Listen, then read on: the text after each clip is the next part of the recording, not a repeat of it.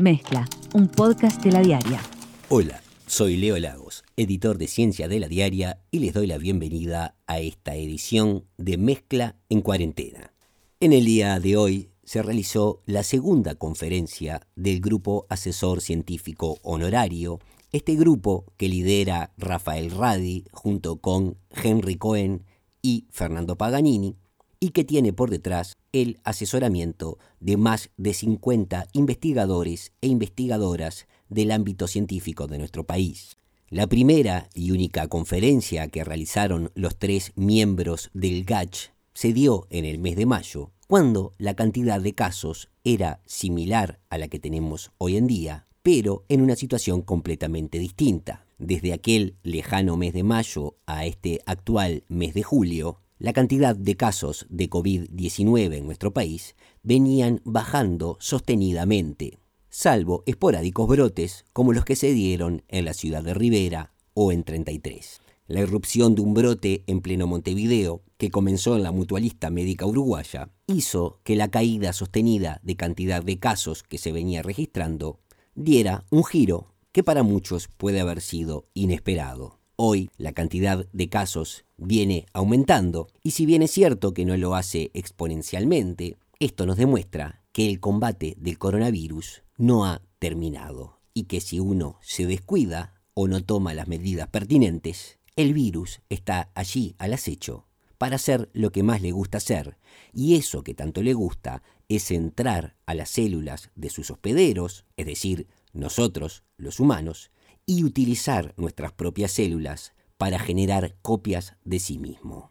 El principal sentido, entonces, de la conferencia realizada hoy por el GACH fue traer un poco de calma, porque estábamos demasiado acostumbrados a que la cantidad de casos viniera en franco descenso, y para muchos este aumento registrado luego del brote de médico uruguaya era motivo de gran preocupación.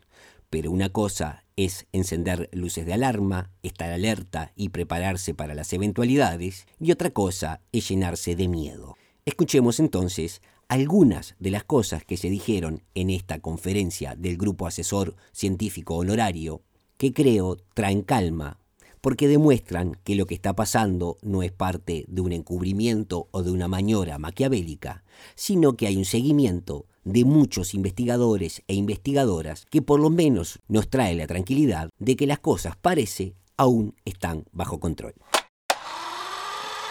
En relación a la situación actual de la epidemia, estamos en una etapa de su curso evolutivo que se caracteriza por la aparición de brotes. Esto es algo de lo cual nosotros y otros habían comentado en los últimos meses, en un escenario de retorno gradual en la actividad aumento de la movilidad y apertura progresiva de fronteras. Ese escenario del curso evolutivo de la epidemia, caracterizado por aparición de brotes, es y será el escenario más razonable para esperar en los próximos meses. Lo que debemos evitar a toda costa que este curso evolutivo de la epidemia, caracterizado por la aparición de brotes, no pase a otra fase, que es la fase de transmisión comunitaria masiva. Escuchaban ahí a Rafael Radi diciendo entonces que esta etapa, con algunos brotes esporádicos, es el escenario más razonable. Y cuando él dice razonable, lo que quiere decir es que vamos a tener que acostumbrarnos a que se van a ir sucediendo algunos brotes que no deberían llenarnos de alarma siempre y cuando se mantengan bajo cierto control. Obviamente no podía faltar la metáfora futbolera, en este caso no a instancias de Rafael Radi, sino porque se la preguntó una periodista. Y lo otro, en la última conferencia usted eh, dio una definición futbolística, una referencia futbolística. Ahora, ¿en qué situación nos podemos encontrar si lo puede definir por allí? Bueno, hace dos meses planteamos que estábamos 0 a 0, pero veníamos de 12 días con cero casos. Eh, hoy volvimos al número de casos que teníamos activos hace dos meses.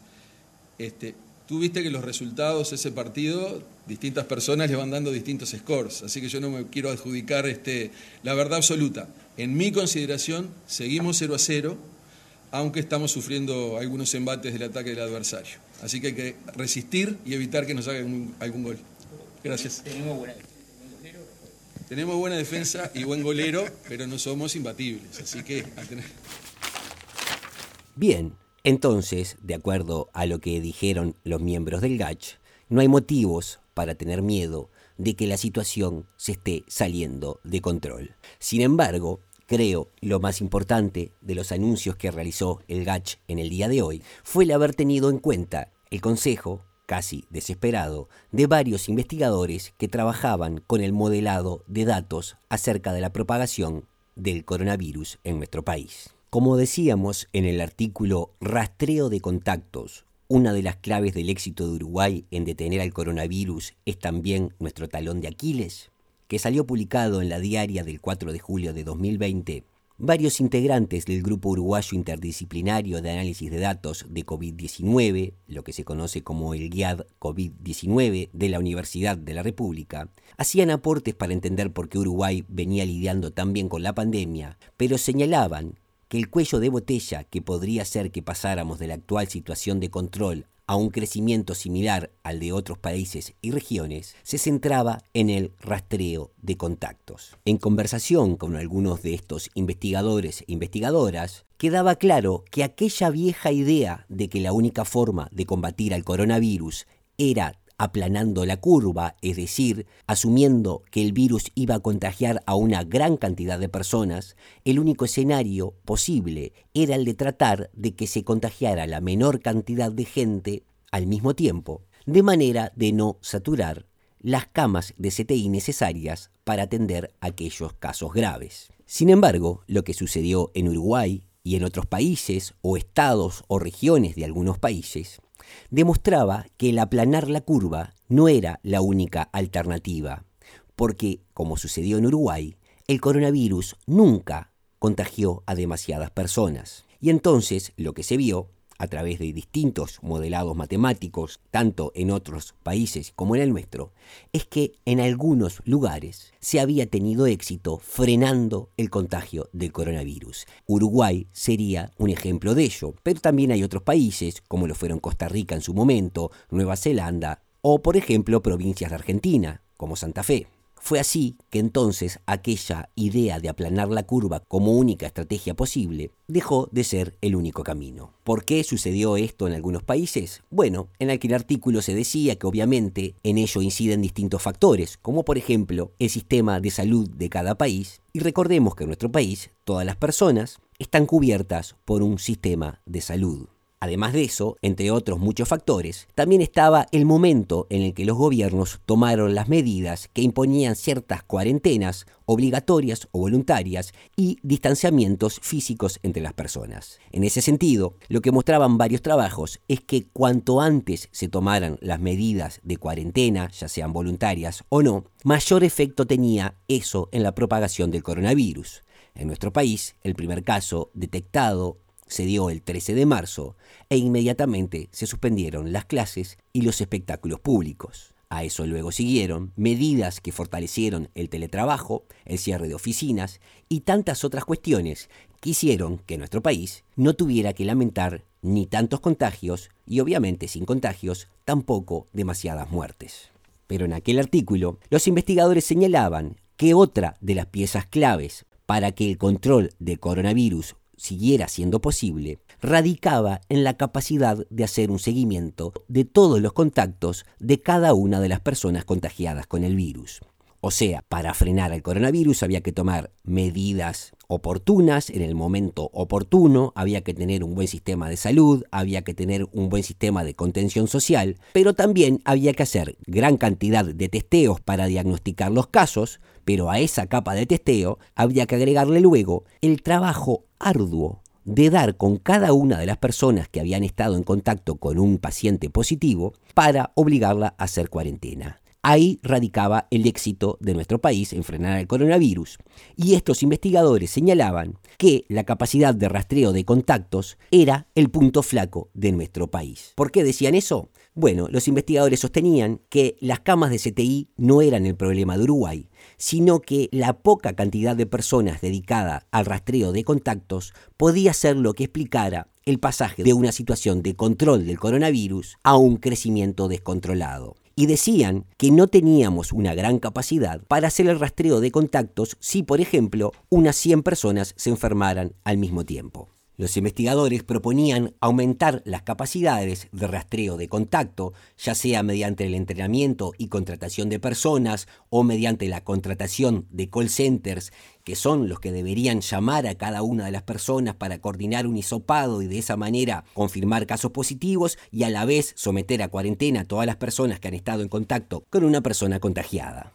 Esta recomendación que habían hecho los investigadores, por lo menos a principio de mes de julio, no había permeado a nivel de la toma de decisiones. Y creo yo, ese es el mayor anuncio que realizó el GACH en el día de hoy. Lo escuchamos. Lo que nos permite cuidarnos es la, es, eh, la estrategia del, rastreo, testeo y aislamiento de contactos. Y esa es la que, este, como dije, felizmente hemos ido desarrollando y creemos que aún se puede reforzar un poco más. De hecho, este, en recomendaciones que mencionaba Rafael al gobierno la semana pasada, le decíamos, bueno, la parte de testeo claramente, y los, el dato de ayer de que se hicieron 3.000 test, evidentemente muestra que tenemos una capacidad muy, potente y muy robusta de testeo. La parte de rastreo de contactos, llamadas telefónicas, es más difícil de cuantificar porque lo hacen distintos actores dentro del sistema, pero nos parecía que valía la pena reforzarlo justamente para evitar que eso sea el, cuello de botella. Y felizmente nos informó el ministro Salinas ayer de que, por ejemplo, el Ministerio va a contratar a 50 personas más para ocuparse de esta tarea, que hay un call de Antel que se va a poner a disposición para esta tarea, o sea que la parte de rastreo va a estar potenciada además de la parte de testeo. Creemos que con ese herramental se puede, y todavía estamos en condiciones de mantener ese, estado eh, que yo les decía, este, de supresión, pero con, riesgo. Escuchaban ahí a Fernando Paganini del GACH diciendo que se iban a contratar más personas para rastreo de contactos y que se contaba con el apoyo de un call center de Antel para esta tarea. Así que la conferencia del GACH del día de hoy trae tranquilidad. Las cosas están bajo control, hay un seguimiento de la situación y, finalmente, de la misma manera que construimos respiradores porque ese podía ser un punto débil para nuestro sistema de salud, de la misma forma que se generaron más plazas en los CTI porque ese podía ser un punto débil por nuestro país, parece que hoy se han dado los primeros pasos en mejorar la capacidad de rastreo de contactos porque ese es hoy el punto más importante para que el virus se siga manteniendo a raya y nosotros podamos ir pensando o a veces soñando con una vida un poco más normal. Por más información sobre el coronavirus y por otras novedades de Uruguay y del mundo, los invito a visitar ladiaria.com.uy. Conducción Leo Lagos. Participación Amanda Muñoz. Edición Joaquín Fernández. Sumate a nuestra comunidad.